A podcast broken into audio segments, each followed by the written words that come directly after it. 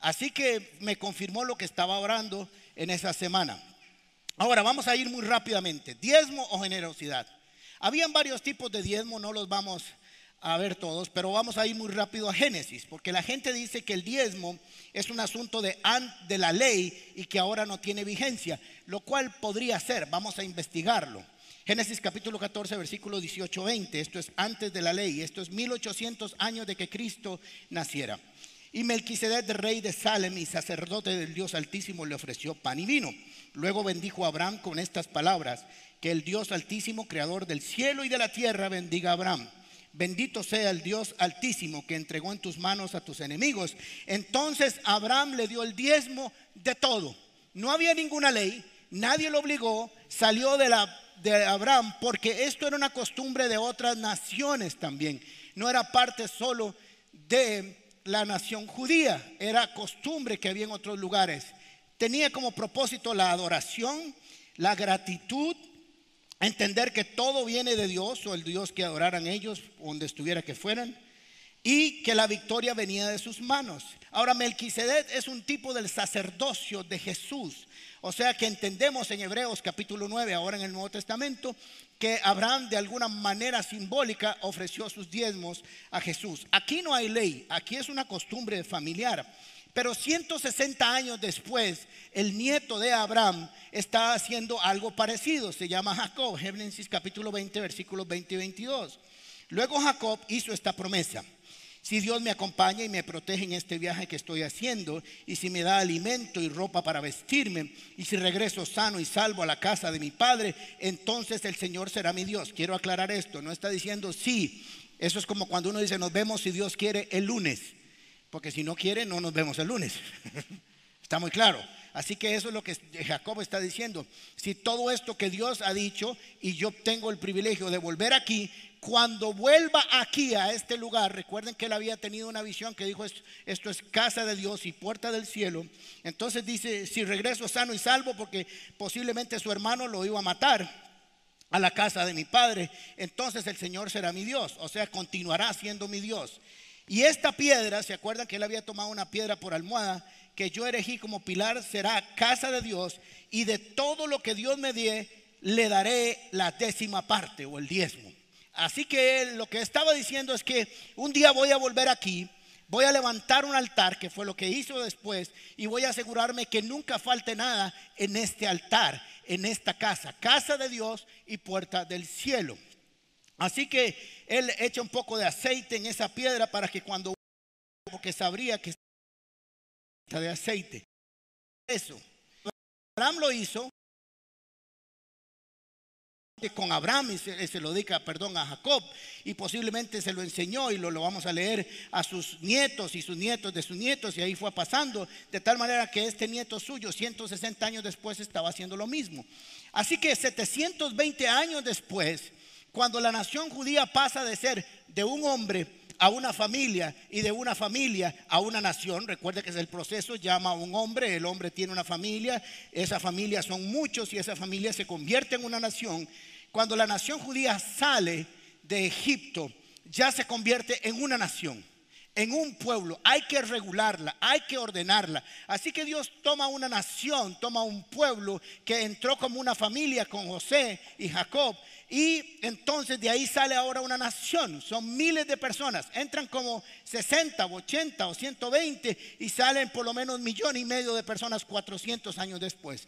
Había que ordenarla, había que darle estructura. Así que Dios da legislación para un pueblo que no podía seguir viviendo bajo costumbres, porque lo que es costumbre de uno es costumbre del otro, lo que no es costumbre de uno es costumbre del otro. Mejor los ordenamos. Así que en el libro de Levíticos, 700 años después, se establece el diezmo. Se determina para qué y por qué.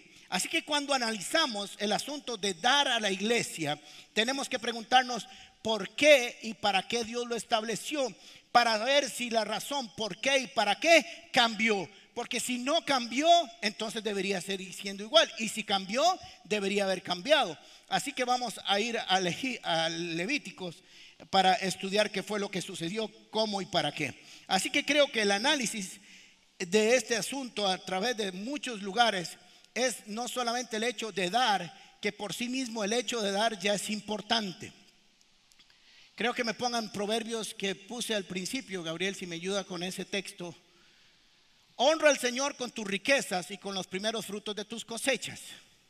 Así tus graneros se llenarán a reventar y tus bodegas rebosarán de vino. Esto no es ley, esto es proverbios, esto es sabiduría, esto es a un anciano dando consejos diciéndole, esto es lo que yo he visto en la vida.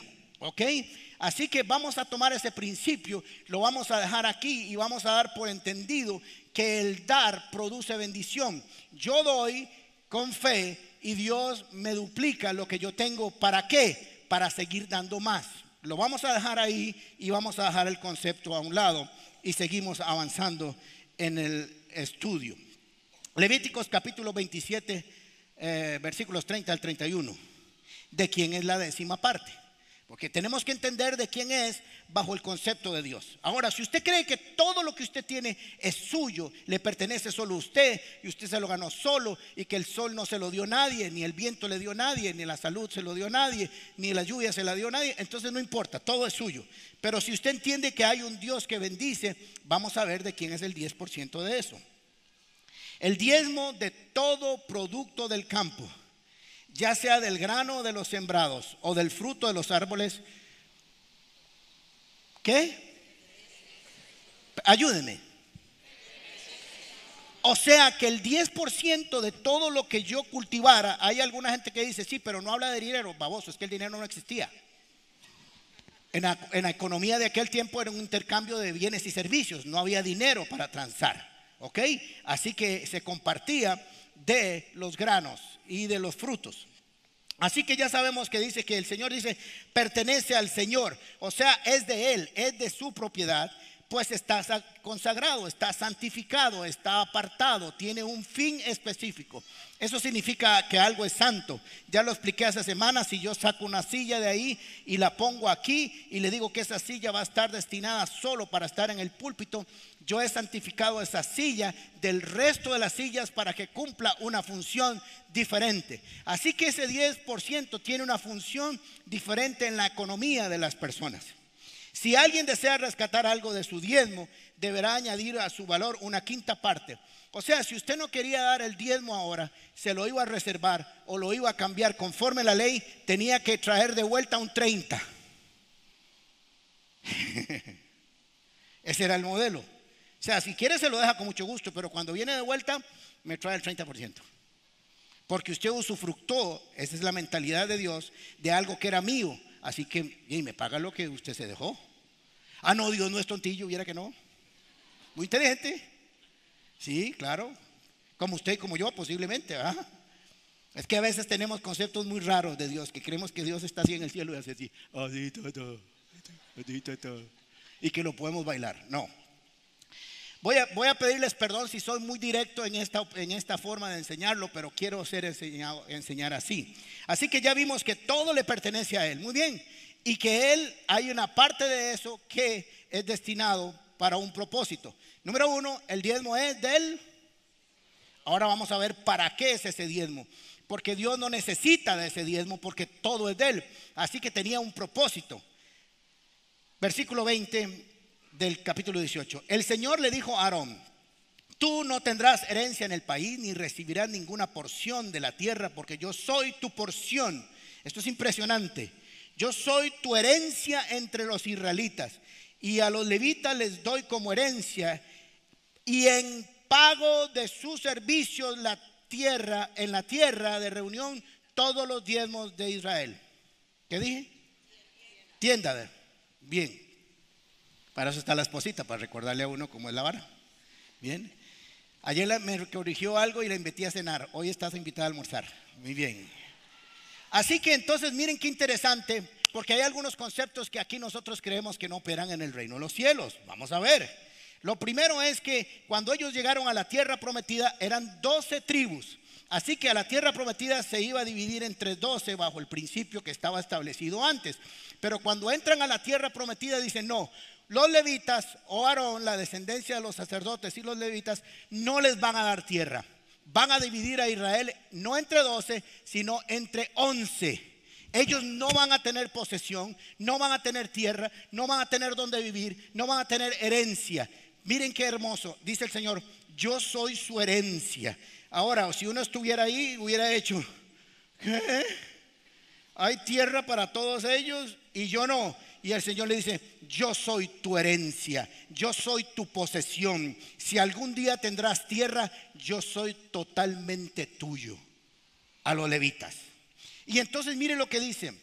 A los levitas les doy como herencia y en pago por su servicio en la tienda de reunión todos los diezmos de Israel. Número dos, concepto número dos. ¿Para qué son los diezmos? Para pagarle a los que bretean. ¿O es que creyeron que los levitas iban a bretear y comían arena en las mañanas? Comamos arena, hermano, de ahí nos alimentamos. No, no, el Señor dijo, hay una tienda de reunión, hay un tabernáculo, tienen que trabajar porque el culto en aquel tiempo llamado así, por eso se llama también así ahora en algunos lugares, porque el culto es la esencia del pueblo de Dios. Cada vez que el culto en Israel se deterioró, desaparecieron, dejaron de tener un culto de adoración, Israel se pervertió. Era lo que mantenía la llama de Israel encendida. Así que cada uno de ustedes, le dijo a los israelitas, van a trabajar para que estos muchachos que sirven, que no tienen tierra, que sirven día y noche armando el tabernáculo, desarmándolo, limpiándolo, acomodándolo, asistentes, guardando después cuando hacen el templo las puertas, son los de las trompetas, los de la música, los que limpian, los que acomodan, los que... Tienen un salario. ¿Ok? Número dos. Número tres. Habían en el tiempo de números 38 mil, según el censo del libro de números, levitas mayores de 30 años. Se empezaba a servir a los 30 años y se terminaba a los 50. Por eso Jesús empieza a los 30 años. Era el servicio empezaba en esa época. Pero todos los que nacían porque eran de una sangre, de una herencia, posiblemente había el doble de gente de menos de 30 años que también vivían de eso. O sea, al menos 35 por 8 por 76. No, mentiras, ¿cuánto? Un chorro. Muy bien. Así que una nación mantenía al menos 70 mil o 80 mil levitas para que estuvieran trabajando y preparándose para el culto de la adoración de Dios.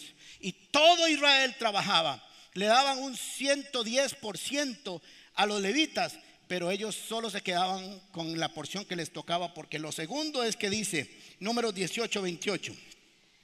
Así que se reservarán para mí como su contribución ya ahora a los sacerdotes, a los levitas. Al pueblo le dice, usted me da el 10%, ellos se quedaban con el 90%, a usted le da el 120% y usted me va a agarrar de ese 110% eh, que recibió, eran 11 tribus, el 10%, me le va a dar el 10% de los diezmos a otro. Así que se reservarán para mí como su contribución el diezmo de todos los diezmos que reciban de los israelitas y se lo entregarán al sacerdote Aarón. Así que había un sacerdote de turno, él como era uno solo, entonces no, ¿para qué iba a recibir tanto? Así que le daban el 10 del 10, ¿ok?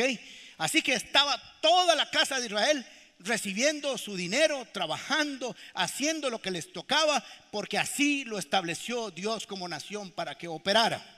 Así que entonces desde el punto de vista que estoy dando, que es un enfoque puramente operativo, sin olvidarnos de que es una esencia, porque siempre lo que importa es el corazón del que da. Siempre. Sea ley o no sea ley, siempre lo que se haga de corazón funciona. Así que podríamos decir que el diezmo, con el principio del diezmo, se establece que Dios es dueño de todo y que da en abundancia. Es dueño de todo y que da en abundancia. En reconocimiento de esto, el creyente, ya dije que todo el que cree en Cristo es parte del cuerpo de Cristo, agradecido cada uno de nosotros, devuelve una parte de lo recibido a Él para que sea usado para su gloria en la extensión del reino. El pueblo de Dios sostiene su ministerio a través del diezmo y las ofrendas y así participa en la misión de Dios de evangelizar el mundo. Es que la gente cree cosas rarísimas. Ahorita le voy a decir las cosas que cree la gente. Así que no solamente fuimos puestos, incorporados en un cuerpo, el cuerpo de Cristo.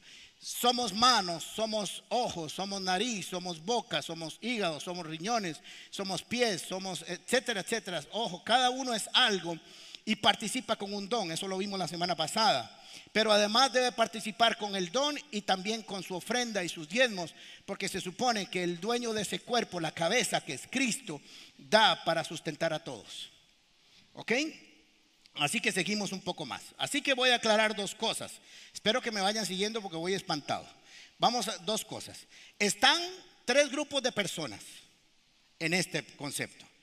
Los que creen que no hay que dar ni un solo cinco, que la iglesia debe desaparecer, porque usted sabía que si usted deja de ofrendar y diezmar, la iglesia desaparece, y ahora le voy a dar un reto. Estos son ateos o pseudo cristianos. Porque en la Biblia está claro que el cuerpo se sostiene, las misiones se sostienen con los que creemos. El Evangelio se predica con los que creemos el Evangelio. Y un ateo no debe por qué participar ahí. No, no necesitamos plata a los ateos. Suficientemente bendice Dios a su pueblo para que existan misiones, evangelización y hagamos discípulos.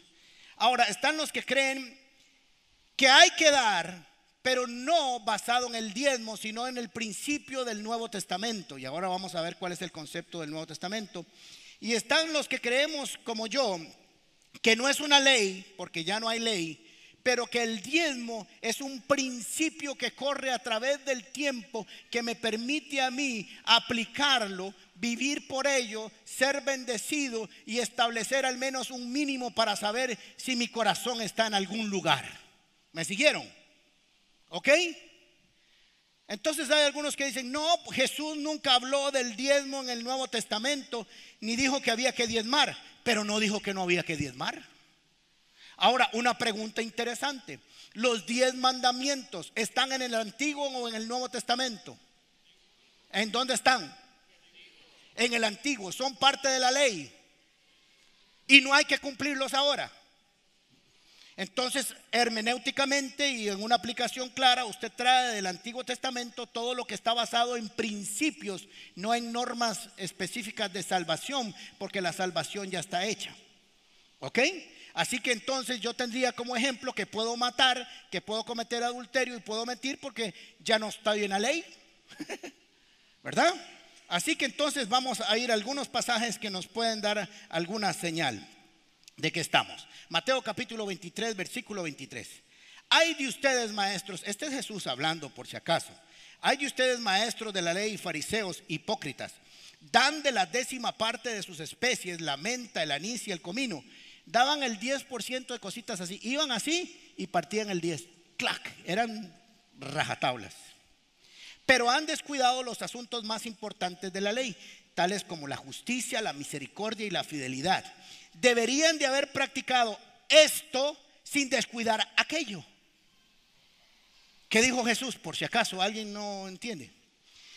Ustedes diezman y lo hacen bien, o más bien lo hacen mal.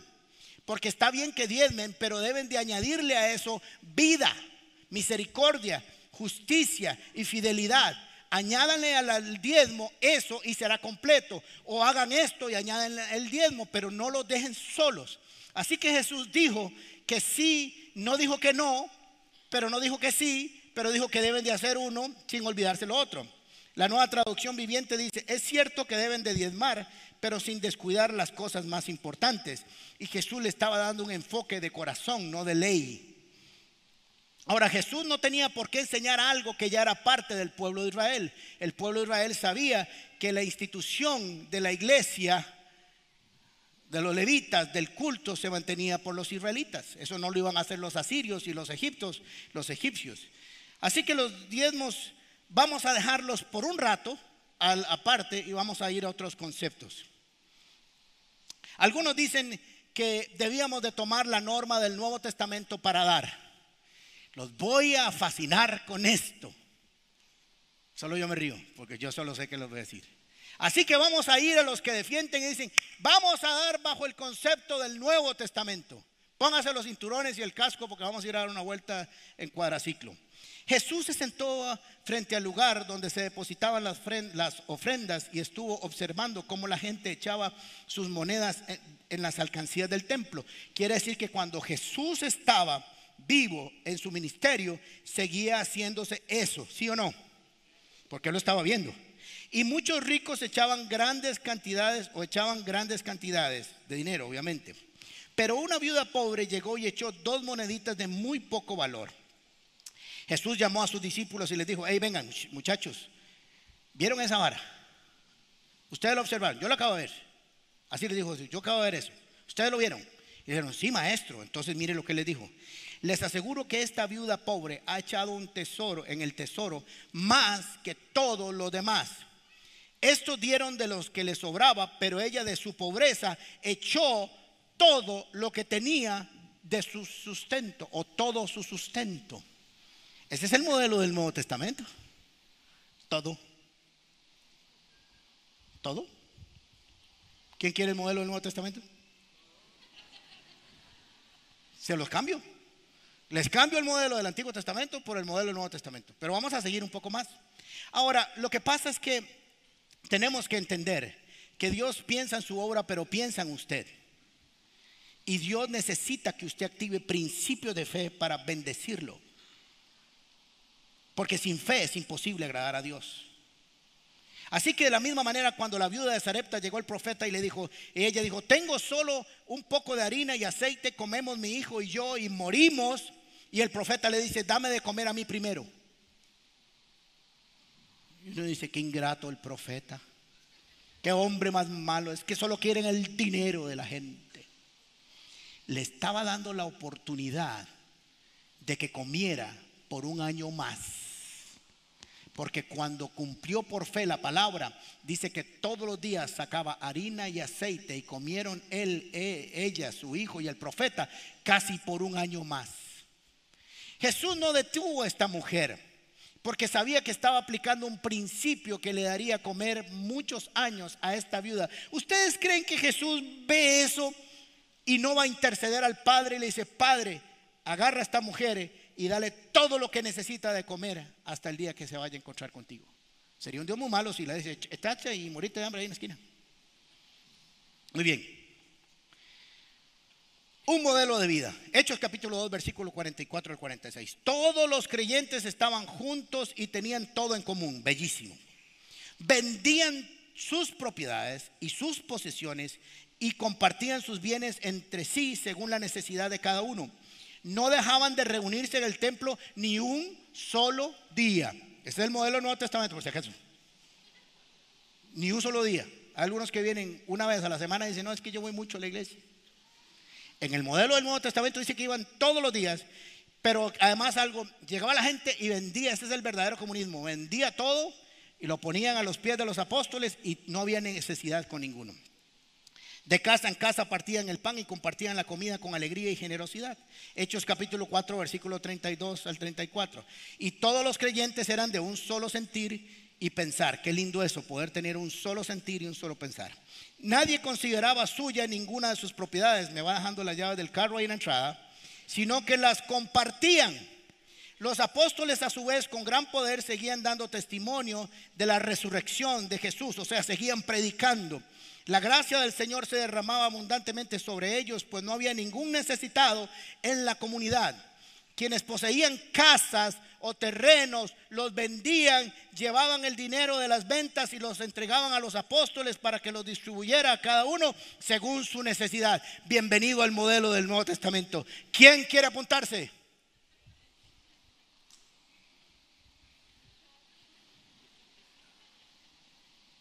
¿De ahí? Entonces, cuando yo digo que hay un modelo, tengo que entender de qué se trata. Porque si yo me digo que el modelo que nosotros debemos dar conforme al modelo del Nuevo Testamento es todo, todish. Ese es un modelo de vida del Nuevo Testamento. Hechos capítulo 4, versículo 36, 37. José, un levita natural de Chipre, a quien los apóstoles llamaban Bernabé, que significa consolador, vendió un terreno que poseía, llevó el dinero y lo puso en disposición de los apóstoles. Estos son solo algunos cuantos, por si acaso usted quiere el modelo del Nuevo Testamento. Me dice dónde está su propiedad, yo le mando el notario y bienvenido al Nuevo Testamento. Por eso hay que saber cuando uno habla y cuando defiende una doctrina, porque tiene que ser coherente entonces con lo que está diciendo. Ahora, vamos a, hablar, y esto lo voy a hablar, voy a romper conceptos equivocados. ¿Me dejan? Y desde antemano voy a pedirles perdón porque voy a exponerlo de una manera muy fría, pero dije que lo iba a exponer de manera operativa. Operativa, ¿ok? Aunque ya hablé que el principio de dar es un principio eterno de la gloria de Dios, que Dios bendice al dador alegre. Hay un concepto de que los discípulos y Jesús eran por dioseros. No sé de dónde viene, o sí sé de dónde viene, pero no voy a decirlo. Pero no sé de dónde viene que Jesús y sus discípulos eran por dioseros. Y entonces Jesús andaba con sus discípulos y llegaba a Samaria y sus doce pollitos y lo volvían a ver y Jesús decía, ¿y ahora qué comemos, hermanos? No sé, maestro. Y multipliquemos pan otra vez. ¿Y, ¿y dónde dormimos? Y en acera. Pues yo tengo que necesidades y no sé dónde, porque, y Jesús, qué torta no hay nada que hacer. durmamos aquí en la calle como indigentes. ¿De dónde sacan eso? No sé de dónde lo sacan. Una cosa es que Jesús se haya hecho pobre para que nos hagamos ricos y otra cosa es que fuera pobre. Jesús se hizo pobre solo desde que dejó la gloria de Dios y se hizo como nosotros. Juan capítulo 12 versículos 5 y 6. ¿Por qué no se vendió este perfume que vale muchísimo dinero para dárselo a los pobres? Este es Judas. Recuerda, María había quebrado un frasco de alabastro y había roto el perfume y habían jugado los pies de Jesús y ese perfume valía como 5 millones de pesos. ¿Ok? Así que Judas dijo, uy, ¿por qué no lo vendimos y se lo damos a los pobres? Dijo esto no porque se interesara por los pobres, a mí me preocupa cuando alguien siempre dice, ¿y por qué no le dan a los pobres? No siempre, yo quisiera ver si le dan a los pobres, porque nosotros damos 10 mil dólares al mes para pobres y necesitados en esta iglesia todos los meses. Todos los meses. En diferentes proyectos. Mandamos a niños a la escuela, ayudamos al orfanato que ustedes vieron hace poco, al centro. Ahora estamos dándole a Chepe Cebaña una cantidad de más de un millón y pico de pesos para que terminen su bus de bañarse. Siempre estamos dando acción social. Eso es preocuparse por los pobres. Pero dijo, no dijo esto se interesara por los pobres, sino porque era un ladrón. Y como tenía cargo la bolsa de dinero, se acostumbraba a robarse lo que echaban en ella. Se lo voy a poner así muy fácil. Judas era el tesorero del grupo. ¿Qué clase de tesorero? Para llamarlo aquí va. Andaba con un canguro así. Y como el maestro robaba, ¿Eso dice ahí o no? Metía la mano en la bolsa. Era el tesorero. O sea, ¿cómo va a tener un grupo de gente un tesorero si no maneja dinero? Y más cuando dicen, uy, estos cinco milloncitos, aquí imagínense yo, chun, tra, aquí unos para usted para mí, que la izquierda no sabe lo que hace la derecha, decía Juan. Tenían un tesorero que manejaba el dinero. Lo que pasa es que Jesús, si algunos van a hacer una pregunta, se los voy a explicar por qué lo puso, porque le dio la oportunidad de transformarse, porque él era ladrón, dice ahí. Jesús lo puso a manejar el dinero para darse la oportunidad de que podía cambiar con su ejemplo. Jesús nos va a poner en lugares donde nos vamos a ser confrontados con nuestro pecado para ver si estamos dispuestos a cambiar o no. Sigamos adelante. ¿Se acuerdan que Jesús iba con sus discípulos y se cansó, se sentó en el pozo con la mujer samaritana y dice, sus discípulos habían ido al pueblo a ¿A qué? Perdón. A comprar dinero, a comprar comida. En eso llegó a sacar el agua una mujer samaritana y Jesús le dijo, dame un poco de agua. Así que sus discípulos andaban, ¿qué fueron a hacer?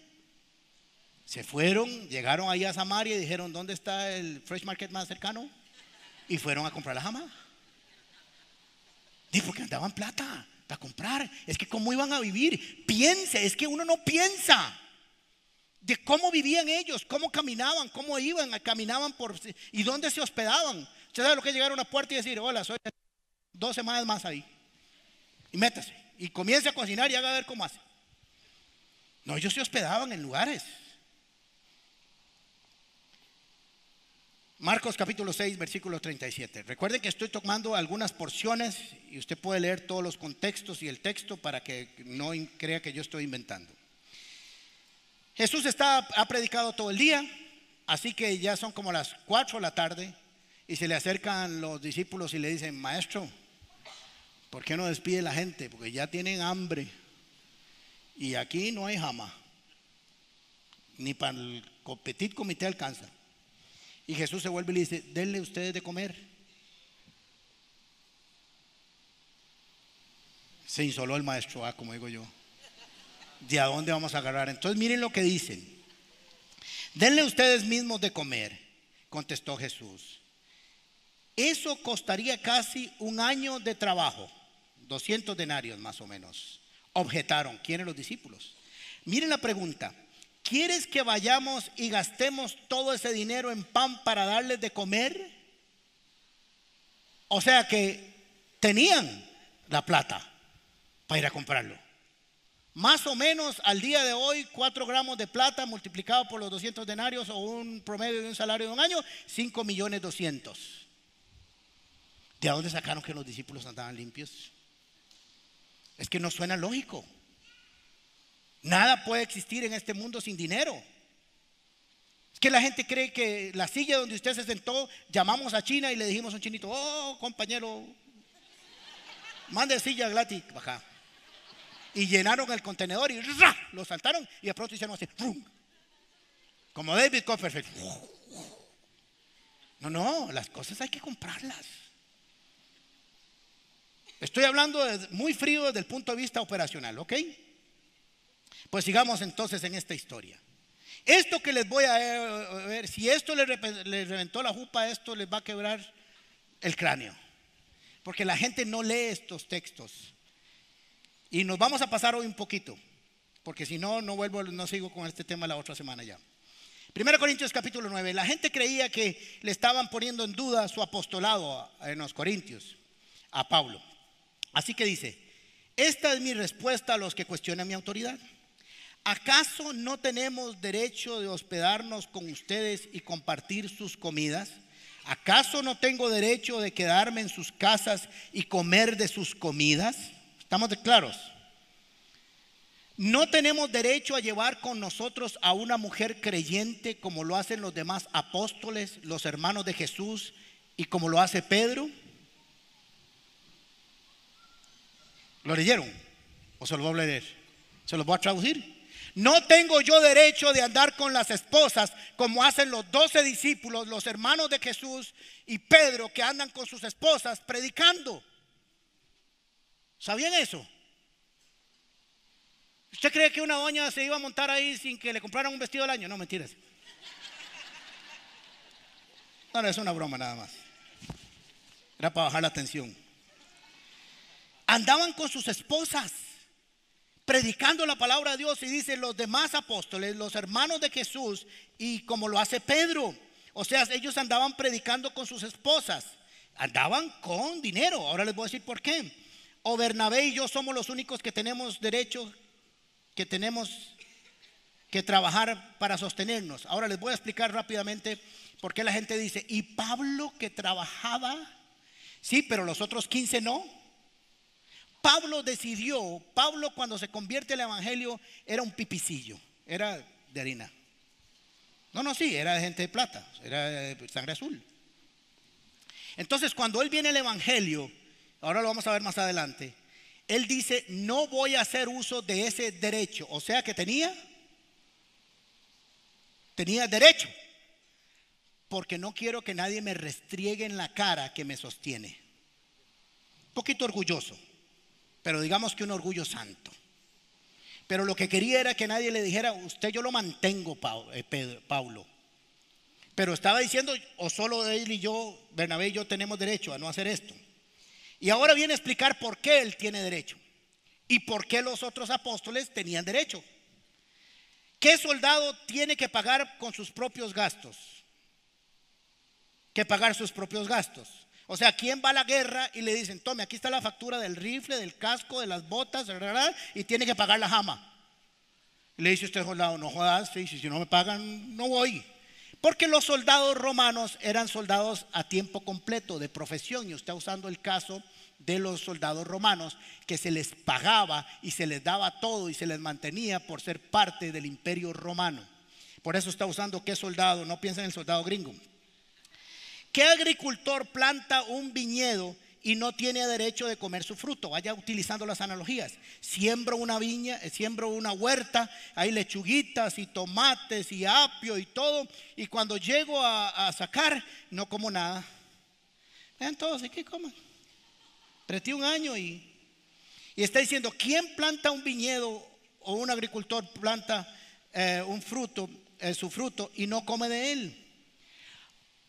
¿A qué pastor que cuida su rebaño de ovejas no se le permite beber un poco de la leche? O cuida ovejas todo el día y cuando van a sacar la leche le dan leche a todo el mundo menos al que las cuida. ¿Expreso meramente una opinión humana o dice la ley lo mismo? Póngame atención, porque aquí Pablo va a citar la ley. Los que dicen que ya no hay ley. Pero va a citar una ley del Antiguo Testamento y abajo va a decir que Jesús la confirmó.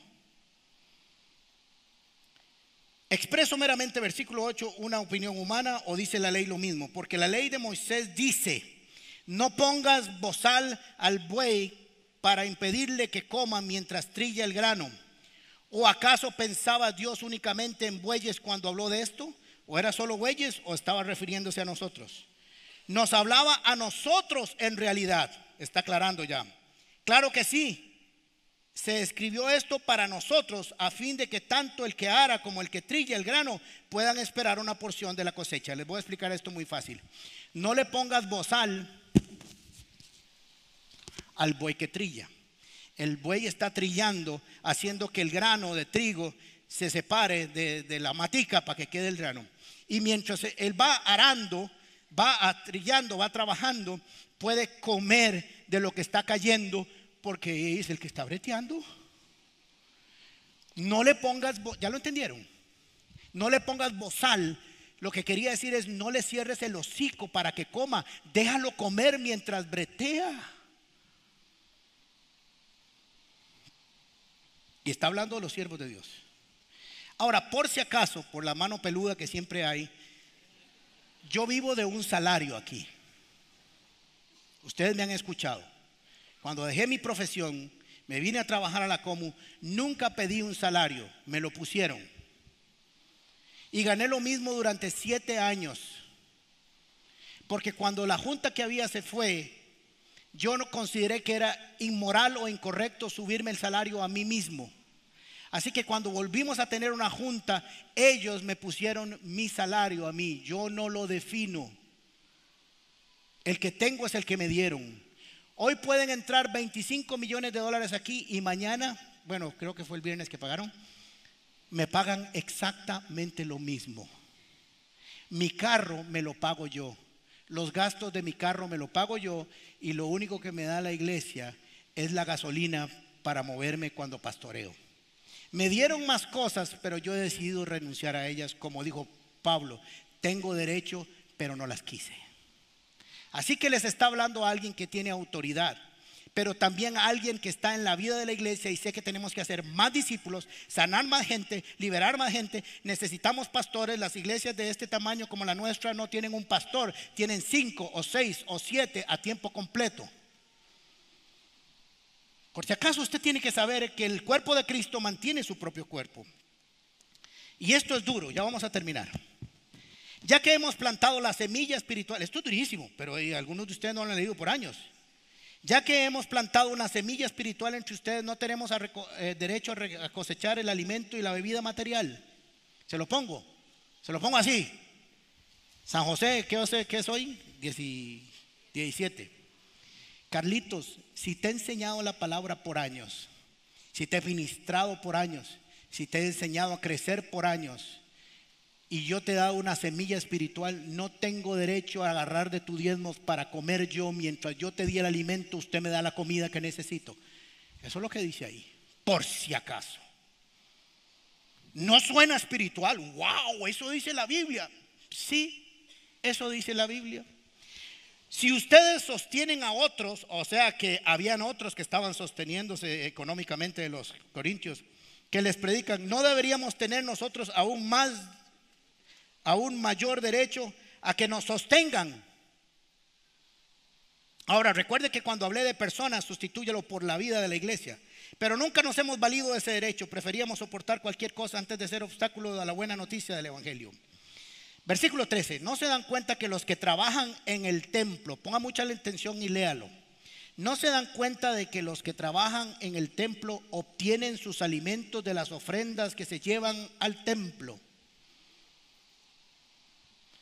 Y los que sirven en el altar reciben su porción de lo que se ofrece como sacrificio. Llegaba la gente y ofrecía y ponía cosas en el altar. Habían una parte para ellos y otra para Dios.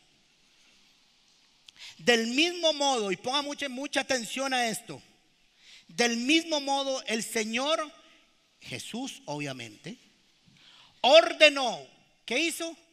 Ayúdeme. O sea, es una orden de Jesús que los que predican la buena noticia sean sostenidos por los que reciben el beneficio del mensaje. Es una orden. ¿Para qué vine hoy? ¿Sabe para qué? Para que cuando usted se acueste en la noche, usted diga, hoy dos mil personas este fin de semana recibieron la palabra de Dios el martes vinieron 250 jóvenes que atendemos.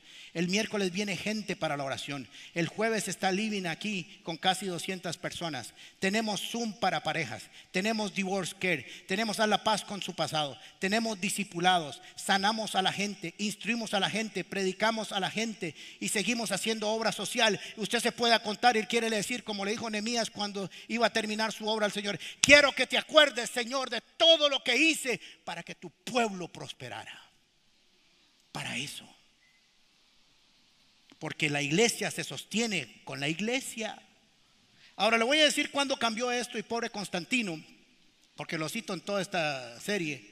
En el año 303, cuando el emperador de Roma, Constantino, se convierte al cristianismo, hace del cristianismo una organización, no un organismo, sino que la sostiene, la va a sostener para contribuir al poder del imperio romano, ¿verdad? Y entonces hace de la religión algo oficial. Y como él cobraba impuestos y eran muchos, decidió que mejor controlaba la fe y dejó de pedir el diezmo y comenzó a pagarlo de su propio ingreso. Así que por eso, por años, el imperio romano controló lo que usted y yo debíamos, no estábamos ahí obviamente, controló lo que usted debía oír, escuchar y hacer. Así que pagó a sus expensas del imperio romano lo que había que hacer. Después de que cayó el imperio romano, los reyes europeos comenzaron a controlar también a los sacerdotes y a la fe y los sostenían con sus propios dineros para que así podrían decirle a los sacerdotes y a los obispos lo que tenían que decir y hacer. Por eso se pregunta usted por qué no lo hacen, porque están así todavía con ese sistema. No estoy diciendo que sea malo, pero es su sistema. ¿Ok? Oye, y por último voy a terminar. Jesús dijo que el obrero es digno de su salario. Algunos usan, este texto mal, mal, mal utilizado. No lleven, Mateo capítulo 10, no lleven ni oro, ni plata, ni cobre, el cinturón, ni la bolsa para el camino, ni dos mudanzas de ropa, ni sandalias, ni bastón, porque el trabajador merece que se le dé su sustento. O sea, les dijo, no tomen de su propio dinero, no se vayan con sus propias provisiones, sino que el lugar donde ustedes vayan, ahí donde ustedes vayan a hacer su misión, la gente de ahí tiene que pagarles el trabajo de ustedes. Eso es lo que dice este texto. Es que hemos manejado cosas muy raras en la iglesia, muy raras. Gálatas capítulo 6, el que recibe instrucción en la palabra de Dios, comparta todo lo bueno con quien le enseña. Usted tiene cosas maravillosas, compártalo con los que le, le sirven con los que le enseñan la palabra, con la iglesia. Y por último voy a dar dos conceptos acerca de la felicidad de dar. Hechos capítulo 20, versículo 35.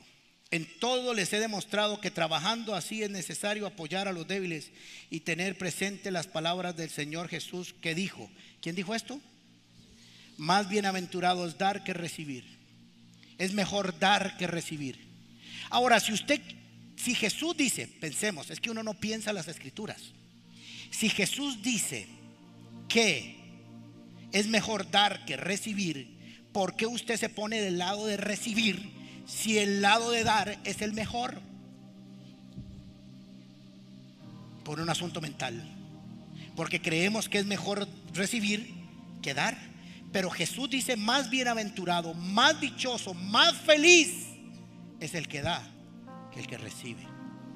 O sea que ya no tiene que ver ni con diezmo, ni con, ni con ley, sino que tiene que ver con un principio que produce sostenibilidad en el tiempo. Según de Corintios capítulo 9 versículo 6 dice, recuerden esto, el que siembra escasamente, escasamente cosechará. Y el que siembra en abundancia, en abundancia cosechará. Cada uno debe dar según lo que haya decidido en su corazón. Este es el modelo del Nuevo Testamento.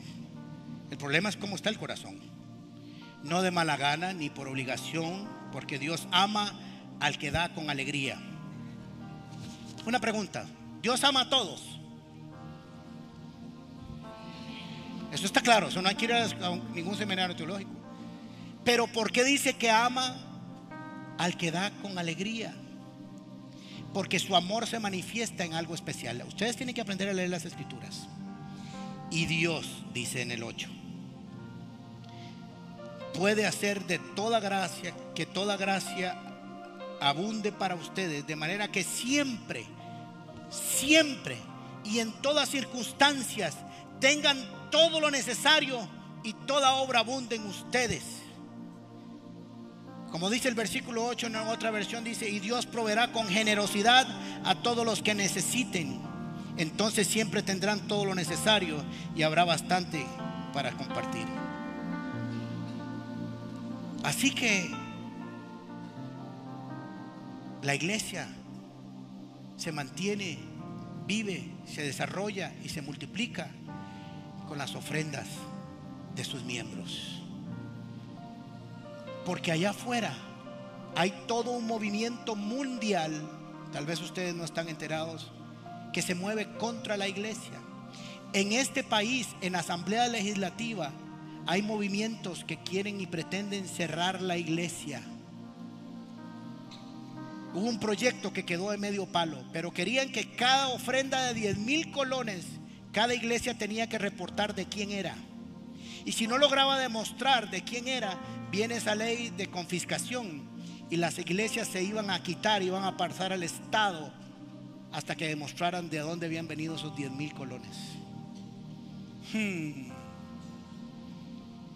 Allá afuera están unidos para destruirnos. Aquí adentro estamos unidos para conquistar al mundo con amor. Así debería funcionar usted, empresarios. Entren por aquí, búsquenme, pídenme una cita y dicen, pastor, me he dado cuenta que necesitan cuatro aulas porque ya no hay donde meter más gente. Ya la gente no podemos dar más discipulados, no podemos más tener más grupos porque ya no hay donde meterlos. Tome el cheque y comience a bretear. Y yo salgo a bretear. Porque así es como funciona. Así es como funcionamos. Nehemías en el capítulo 13, versículo 14 y termino, dice, recuerda esto, le está hablando a Dios. Dios mío, favoréceme y no te olvides de todo el bien que hice por el templo de mi Dios y de su culto. Voy a bajar, por favor. Préndame las luces. Nehemías volvió a restaurar Israel porque se había perdido. Así que lo primero que hizo fue restaurar a los levitas y pedirle a la gente que trajera el diezmo porque lo habían dejado de dar porque el culto estaba muerto estaban en una crisis terrible. Tenemos que entender que la obra a la cual fuimos llamados a hacer no la puede ser nadie más que usted. Dios quiso y pudo escoger a los ángeles o arcángeles, pero decidió que lo iba a hacer con cada creyente, con cada persona que fuera sellado con su Espíritu Santo, para contarle a este mundo que Jesucristo vino a buscarlo y que hay esperanza para un mundo. Un niño de 5 o 6 años que se suicida. La iglesia tiene un mensaje de esperanza para la humanidad y no podemos parar de hacerlo. Necesitamos manos como las suyas. Necesitamos el don suyo, porque lo vimos la semana pasada, pero necesitamos también del dinero que está incluido para la iglesia. No para lujos, sino para seguir haciendo la obra del Evangelio. Cierre sus ojos, perdón.